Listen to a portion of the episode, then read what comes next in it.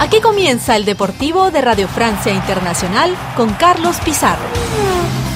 Saludos y bienvenidos todos a una nueva entrega del Deportivo de Radio Francia Internacional. El ídolo de la afición del PSG, Kylian Mbappé, se convertía esta semana en el protagonista del fútbol internacional tras anunciar a su club que al final de esta temporada pondría fin a su andadura parisina. La noticia supuso un capítulo clave en el culebrón que arrastra el capitán de la selección francesa desde hace un par de años en su particular tira y afloja para salir del campeonato francés de fútbol. En nuestra reseña futbolística repasaremos lo sucedido esta semana con la estrella nacida en Bondi, pero el protagonismo de la edición se lo vuelve a llevar otro representante latinoamericano en los próximos Juegos Olímpicos de París, ya que en nuestra serie olímpica especial hoy nos toca hablar con el tirador guatemalteco Jean-Pierre Brol. Se lo contaremos todo a continuación en nuestros próximos minutos de radio. Hoy es lunes 19 de febrero. Sean todos bienvenidos al Deportivo de RFI. Saludos desde París. El fútbol eh, volvía esta semana a retomar los mandos del deporte con la reanudación de la Liga de Campeones, donde ya se han disputado los primeros encuentros ida de octavos de final, donde aprobaron el primer examen cuatro equipos. El Real Madrid, que vencía en Leipzig 1 a 0, el PSG, que vencía aquí en París 2 a 0 a la Real Sociedad, la Lazio de Roma, que dominaba al Bayern de Múnich por 1 a 0, y el Manchester City, que daba un paso importante tras ganar por 1 a 3 en Copenhague. Para esta semana tendremos otros cuatro partidos más, comenzando por mañana martes, cuando se enfrenten el PSV Eindhoven y Borussia Dortmund al mismo tiempo que el Atlético de Madrid se va a medir al Inter de Milán. El miércoles será el turno para las confrontaciones entre el Oporto y Arsenal y la del Fútbol Club Barcelona frente al Nápoles. Así pues, el PSG aprovechaba su buena dinámica europea para no dejarse sorprender en el campeonato local, la Ligue A, donde aumenta su ventaja en el liderato a 14 puntos luego de que venciesen 0 a 2 en Nantes y que Niza tropezase en su visita a Lyon, donde caía por 1 a 0. Mientras el Delfín del PSG pierde todo su fuelle, hay otros equipos que aprovechan para arrimarse al podio virtual, como es el caso de Lille, que tras su victoria por 3 a 0 ante Le Havre, se ubica tercero a tan solo una unidad del conjunto nizardo. Y sin abandonar el fútbol, como decíamos en titulares, Kylian Mbappé se marcha de París a final de esta temporada y parece ser que ahora es verdad. La noticia saltó en todos los medios franceses esta semana pasada hasta expandirse a todos los rincones del mundo. Si alguien conoce bien este culebrón que viene siguiendo de cerca desde hace ya unos meses, ese es nuestro compañero Manu Terradillos. Manu, cuéntanos, ¿qué se sabe y qué no se sabe de la marcha de Mbappé del PSG? Hola Carlos, ¿qué tal? Esta semana pasada ha comenzado, creo yo, el principio del fin del culebrón Mbappé. El martes pasado el jugador anunciaba al presidente del PSG, Nasser Al-Khelaifi, que se marcha del club en verano cuando termine su contrato y le pedía que no le hiciese más ofertas de renovación. La información la conocíamos dos días después, el jueves, y al día siguiente el propio Mbappé se lo confirmaba a sus compañeros. Es un hecho, es factual, pero falta el anuncio oficial. Tanto el club como el jugador lo harán en el futuro. Puede incluso que tarden meses cuando terminen de negociar la salida de Mbappé, que podría renunciar a parte de su prima de fichaje de su próximo equipo para dejársela a modo de compensación a los parisinos. ¿Y a dónde irá? Pues eh, todos pensamos en un mismo destino, el Real Madrid. Tanto la escuadra madrileña como el entorno del delantero han tenido contactos, algunos más directos que otros. El equipo español no ha presentado aún una oferta definitiva, pero ya se esboza lo que podría cobrar menos que en París, pero no está mal. 130 millones de euros de prima por fichar, entre 25 y 30 millones al año de sueldo y la cesión del 50% de los derechos de imagen. Falta, como digo, que se vayan dando todos los pasos necesarios, porque no hay nada oficial, pero este verano sí que parece que acabará en el Real Madrid. Gracias Manu Terradillos por todos estos detalles que iremos eh, ampliando a medida que vaya acabando esta temporada. Aparcamos el fútbol y nos vamos ya a los Juegos Olímpicos de París 2024. En Radio Francia Internacional, Juegos Olímpicos París 2024.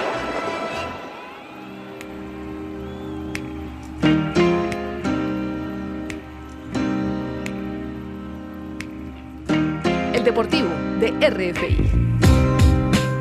Aficionado al tiro desde bien chico, Jean-Pierre Brol ha ayudado a poner a Guatemala en el mapa mundial gracias a la práctica del tiro olímpico en la modalidad de trap. El foso olímpico es el terreno donde mejor se desenvuelve el menor de los hermanos Brol. Prueba de ello es que ha conseguido, entre otros logros, dos medallas doradas en los Juegos Centroamericanos y otro par también de oro en los Juegos Panamericanos. París será la segunda cita olímpica para este tirador que al igual que sus compañeros de delegación, espera pueda lucir los colores de su país luego de haber actuado como atleta independiente en los recientes Juegos Panamericanos, debido a la suspensión que pesa sobre el Comité Olímpico guatemalteco. En esta ocasión, desenfundamos las armas para recibir como se merece a Jean-Pierre Brol. Muchísimas gracias por compartir estos minutos aquí en Radio Francia Internacional. No, un gusto para mí eh, estar con ustedes y agradeciéndoles a ustedes también el tiempo que me dedican.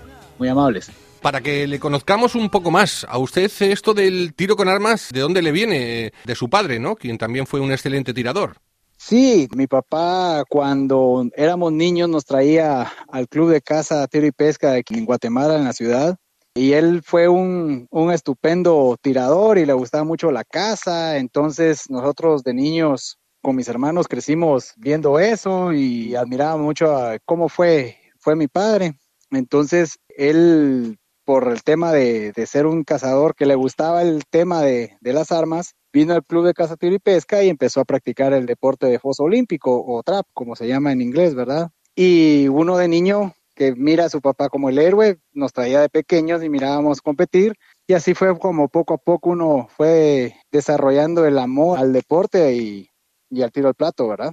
Y su padre que podía estar bien orgulloso porque la dinastía perdura, ya que no solo usted es profesional del tiro deportivo, también lo es su hermano con quien ya ha compartido varios podios. Sí, sí, incluso mis dos hermanos antes practicaban doble trap, que era otra modalidad de, tiro al plato que ahora ya no es olímpico.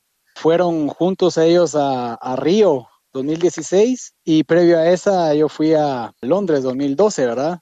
Entonces con ellos han sido parte vital de este entorno en el que somos un equipo y rivales, pero si gana uno, gana el otro, pues nos alegramos juntos, ¿verdad? Compartimos alegrías y también sufrimos cuando, cuando no nos va bien, ¿verdad? Así que nos complementamos con ellos. Exagero mucho si digo que mm, gracias a vuestros resultados Guatemala está en la élite mundial de esta disciplina deportiva. Eh, no, la verdad que no, no, no suena exagerado ni, ni, ni, pretencioso, pero es la realidad. Hemos hecho un nombre ya en, en a nivel de, de la ISSF, en, a nivel mundial, donde ya reconocen a Guatemala. Antes miraban a Guatemala y todavía preguntaban en, en qué posición geográfica está del, del mapa, ¿verdad? Eh, no sabían si era América o era África, o sea, ahora ya ubican dónde está Guatemala y, saben que con Guatemala pueden contar con que va a estar peleando los primeros puestos. en ranking mundial, mi hermano en la modalidad de doble foso hubo un tiempo que estuvo séptimo, fue a una copa de final, entonces yo creo que, que sí hemos hecho un buen trabajo eh, a nivel internacional en la élite del tiro, ¿verdad? Para cerrar este ciclo de conocimiento personal, me gustaría preguntarle cuándo fue la primera vez que apuntó a una diana. No sé si se acuerda de ese momento. no, sí tengo presente la primera vez que me otorgaron el, honor de disparar con una escopeta, porque conforme vas creciendo no, no te pueden dar un arma tan grande, sino que te van dando los rifles de, de aire comprimido o cosas más suaves, ¿verdad? pero sí recuerdo una vez en la finca que mi papá me dijo, eh, íbamos a, caballo y me dijo, bájate del caballo, vas a, vas, a, vas a disparar con la escopeta. Y yo con aquel miedo de que me fuera a botar porque es muy fuerte el retroceso, pues ahí me puso un blanco y, le disparé. Lo que ya no recuerdo si, si, le dio o no le dio. Si acerté, sí, pero sí me recuerdo del, del, del momento y la sensación que tuve. Y tendría tal vez, estaba chiquito, siete, ocho añitos, una cosa así. Se lo digo porque a mí me decían constantemente desde chiquito que con las armas no se juega, que las carga el diablo. ¿Se ha visto, claro. claro, se ha visto en alguna situación difícil, complicada durante la práctica del tiro? No, para nada. La verdad que mi papá siempre nos enseñó normas de tratar el arma, aunque uno supiera de que estuviera descargada como que estuviera cargada, siempre apuntando a lugares seguros. Si es en un lugar donde el suelo es tierra, pues al, suelo, que es lo más seguro no apuntarle a la gente, no, no apuntarle a, algo que no es una diana, a un animal, o, o sea, siempre dirigir el cañón del arma hacia lugares seguros. Entonces, eh, pues no hemos tenido ningún accidente. Entonces, siempre un arma hay que tratarla como que estuviera cargada, aunque estuviera desarmada o, o que uno está seguro que, que no tiene nada dentro, ¿verdad? Pues vamos a utilizar el arma, en este caso, como disciplina deportiva, porque se puede utilizar de muchas maneras y esta es la que nos iba a continuación, creyendo conocer un poquito más sobre el trap, la disciplina en la cual usted va a participar en los Juegos Olímpicos. ¿Qué condiciones fundamentales tiene que tener un tirador olímpico con arma? Mira, el, deporte del tiro es un deporte muy complejo, complejo y, pero noble a la vez, porque te permite desde jovencito hasta que estás en a 60 o incluso hay personas de mayor edad. Es un deporte que necesitas estar bien en todos tus ámbitos sociales, bien contigo mismo, bien psicológicamente, mentalmente, físicamente. Tienes que estar al 100 en todos los ámbitos para poder destacar, porque es un deporte netamente mental. Tal vez el físico será, le daré yo tal vez un 15%, lo demás es mental, y el 5% se lo podemos echar un poco a la suerte porque hay veces de que las condiciones climáticas te juegan un papel importante durante la competencia porque disparas eh, en un lugar abierto donde posiblemente si te toca a ti disparar en la mañana, la luz tal vez no es la mejor, o si te toca disparar en la tarde ya el viento te molesta o va a llover. Entonces hay muchos factores. Si el tiro tienes que reunir muchas características y es complicado poder llegar a, clasificarte a Juegos Olímpicos. Eh, quiero agregar que para nada es un deporte violento, nunca. Creo que hay más violencia en el fútbol, en el boxeo, en el taekwondo, ¿verdad? En el tiro es muy raro ver a una persona que salga lastimada. Todos guardan normas de seguridad muy estrictas. Y yo vengo disparando del 2000 para acá, o sea, ya tengo varios añitos disparando y nunca he visto un accidente lamentable dentro de una competencia, ¿verdad? Usted además participa en una modalidad, en la de foso olímpico, que muchos conocemos como tiro al plato. Centrémonos un poco en esta modalidad, quizás para mí la más estética para el público, una de las más eh, complicadas para los que practican el tiro, porque tenéis que estar en movilidad constante y es bastante atractiva también, se deja ver muy bien desde las gradas, ¿no? Sí, yo creo que esa es la modalidad más agradable para el espectador, más emocionante y que tiene más fanáticos en el tiro y especialmente el foso olímpico es muy, muy querido, muy laudeado en, Europa, eh, muchos seguidores. En, España, ir a un campeonato nacional de España son 300 tiradores, se van a Italia, es otro número así de, de cantidad de personas que participan. En Estados Unidos es muy seguido también. Creo que es la, es la modalidad que es la esencia del tiro al plato. ¿Cuál es la particularidad del arma que se utiliza en el trap? Bueno, es una escopeta calibre 12 que generalmente hacia donde van los perdigones del cartucho van hacia arriba del, de donde tú estás apuntando porque el plato va, va ascendiendo. Entonces tú le tienes que disparar al plato por debajo, no taparlo como, como en otras disciplinas. Y mm, es un arma que tiene 76 centímetros, es el estándar de, de largo de cañón, con un peso más o menos, hablemos de unos 5 a 6 kilos, depende cómo lo, lo pidas. Y la culata debe ser personalizada, no es de que la escopeta te quede a ti como a mí o a otro tirador. Cada tirador en esencia debe tener una, una culata hecha medida, ¿verdad? Claro, que se ajuste al hombro. que se ajuste al hombro. Y aparte la munición que usas eh, eso, eso, quería preguntarte, Jean-Pierre, nota adelante, porque hay una cosa que me ha llamado mucho la atención, los cartuchos. Los cartuchos olímpicos, yo no sé si son los mismos que se utilizan en otras competencias, ni cuáles son los mejores. En mi ignorancia, he llegado a escuchar que los cartuchos italianos tienen una muy buena reputación. Sí, mira, en, en el ámbito de tiro, o sea, la meca del tiro está en Italia, en Brescia. Ahí es donde se fabrican la, la mayor cantidad de, de marcas de escopetas y cartuchos también pero el cartucho que se utiliza para competencia es de una carga de 24 granos, que es una carga mucho menor a la que se utiliza para caza o para otras disciplinas. Aquí tienes que tener menos chance para romper el disco que si tuvieras un cartucho con más carga como un cartucho de caza, ¿verdad? Cuando tratamos el tiro con arco, nos interesábamos en el perfeccionamiento del pulso y el control del ritmo cardíaco. En el caso del tiro con rifle o pistola, ¿cómo se entrena o se prepara uno para mantener el pulso?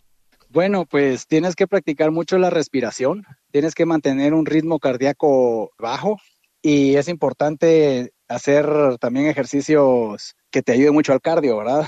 Tener pulsaciones, lo ideal es que estés abajo de 70 en estado de reposo, ¿verdad? Porque como es un deporte donde no puedes salir corriendo, uno tiene que aguantar mucha emoción. Entonces, cuando llega el momento de tensión, tu corazón te va a exigir que salga eso. Entonces, tienes que aprender a respirar y a llevar tu ritmo cardíaco cuando sube, bajarlo y si está muy bajo también subirlo, porque tampoco es bueno tenerlo tan bajo porque te sorprende el, el plato en la salida, te gana. Entonces, tienes que tener un equilibrio es un tema que, hay que aprender a manejarlo, ¿verdad? Por supuesto, que es un extra más, por eso estamos hablando de esta disciplina, para que la gente aprenda y lo entienda también. Otra cosa, ¿cómo se vigila o cómo se controla el tema de la vista? ¿Qué rituales ejerces para optimizar la visión o al menos qué cosas haces para evitar que no empeore la visión?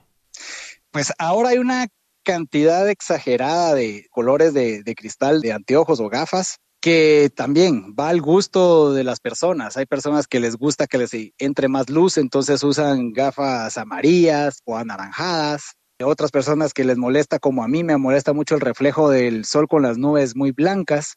Y cuando llega el plato a esas distancias se me pierde, entonces yo utilizo colores más oscuros como bronce, hay otra mezcla que es entre un morado con rosa que, se llama B-Light, que me, gusta mucho ese, ese, ese cómo contrasta el color del plato, porque el color del plato siempre es como naranja fosforescente o fluorescente. Entonces, en ese tema, pues las personas que usan prescripción usan gafas con prescripción y tienen tinte las gafas, ¿verdad? Entonces, más o menos por ahí uno va encontrando detalles y hay también ejercicios para ejercitar los, los músculos de los ojos, ¿verdad?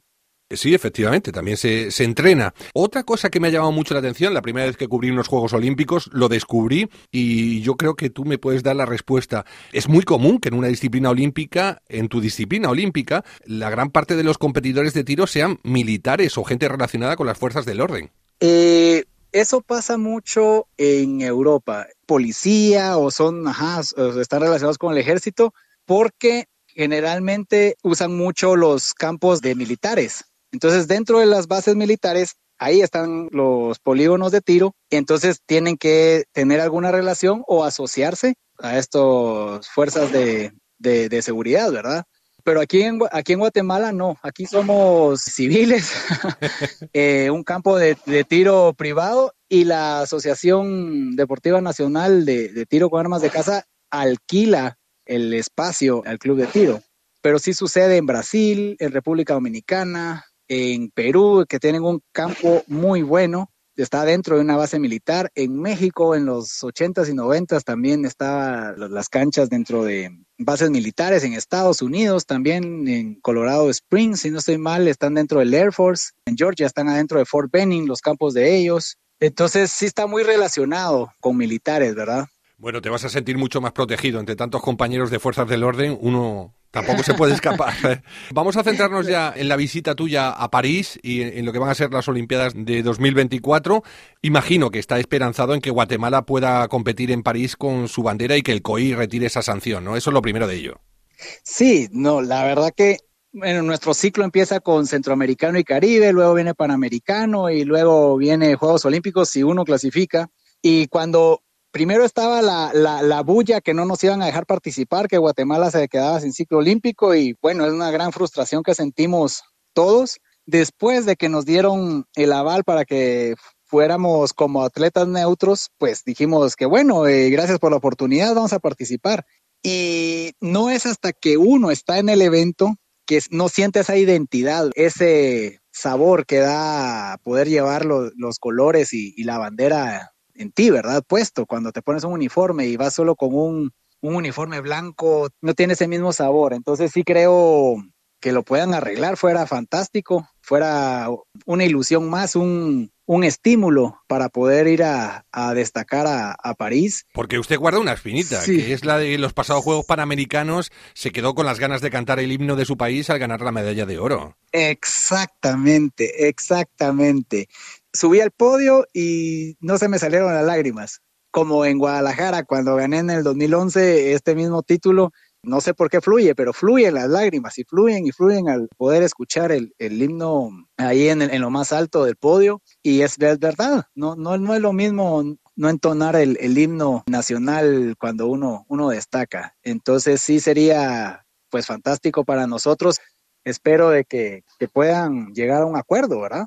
Eso esperamos. Y yo estoy esperanzado en que se pueda hacer algo. Ahora con la estabilidad política en el país, las cosas pueden cambiar y todavía queda tiempo para esa cita tan importante. Tiene que ser reconfortarte también seguir desde casa el torneo preolímpico de tiro con su pase directo que le da un quebradero de cabeza menos, menos presión, menos ansiedad. Cambia un poco la, la preparación de cara a los Juegos Olímpicos para usted, ¿no? El hecho de no haber tenido que pasar por el preolímpico, ¿no? Sí, la verdad es que el preolímpico es un, es un evento que hacen siempre como un test event, por decirlo así, donde mm, hacen un, torneo, una como Copa del Mundo, donde van a hacer los Juegos eh, Olímpicos, pero parece que va a ser solamente para nacionales, no van a hacer un preolímpico como tal, pero pues estamos preparando la programación para poder tener escenarios similares a, lo que va a ser los, los Juegos Olímpicos y ya, ya empecé mi preparación.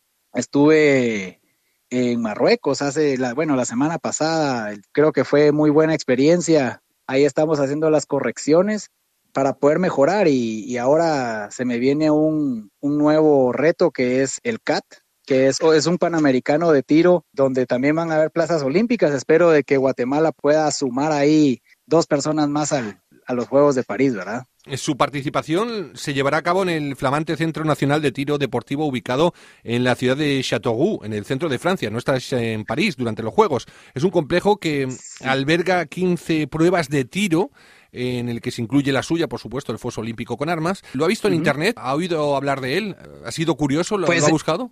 Claro, claro, ya, ya lo busqué. Se me hace un campo muy lindo, muy, unas instalaciones muy, muy bien pensadas para que ahí se dispare alto, para hacer récord.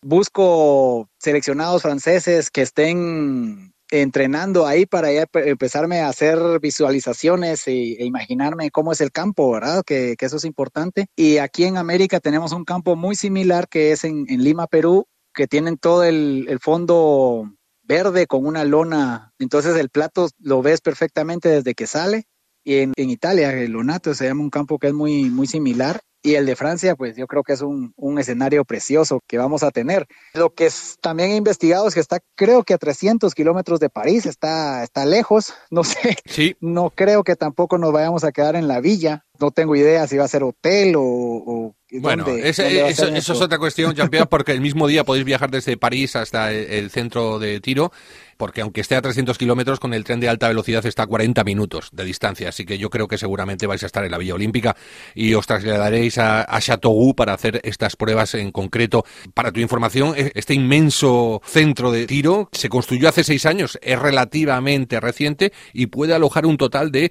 2.440 personas viendo tu prueba. O sea que es una exageración. Wow, es, es un es un es un mega campo de tiro, pues, es enorme. Esperemos que te dé buenos resultados a ti, a Guatemala y a todos. y vamos ya con la última pregunta, la pregunta que estamos haciendo a todos nuestros invitados. En este caso, ¿qué supone para Jean-Pierre Brol los Juegos Olímpicos de París 2024? Creo que es una, es una recompensa que tengo por tanto esfuerzo y tanta persistencia que he tenido en, en este deporte. Londres fueron mis primeros juegos, creo que pequé de, del debut pero creo que ahora estoy eh, mejor preparado y, me siento más seguro de, que yo sé que puedo entrar a, a final, estar con los mejores seis del, mundo y en una Olimpiada. Y estoy trabajando para eso, trabajando tranquilo, buscando la excelencia técnica junto con mi entrenador, viendo los pequeños detalles que necesitamos para poder estar ahí. Y pues el objetivo es ese, poder entrar a final y, en la final pues ya se puede pensar en grande. Y ya estando en los seis mejores, pues a buscar las ansiadas medallas, ¿verdad? Porque Guatemala solamente tiene una medalla de plata en Juegos Olímpicos que fue ganada en marcha. Entonces, es un reto para mí poder tener algo así también en París, ¿verdad? Pues esperemos que se cumplan los deseos y que siga esa estela de Barrondo, como usted bien dice. Además, prepárese también la garganta, no utilice solamente la vista por si tiene que entonar el himno de su país, cosa que no pudo ser en los pasados panamericanos por esa prohibición. Esperemos que pueda lucir también su bandera aquí en París y que ondee fuerte. Jean-Pierre Brol, la mayor de las suertes para su competencia olímpica. Esperemos poder radiar una alegría desde aquí, desde París, el día que tenga que disputar esas finales. Muchas gracias y, de nuevo, pues eh, encantado y un gusto poder conversar con todos ustedes. El Deportivo de RFI.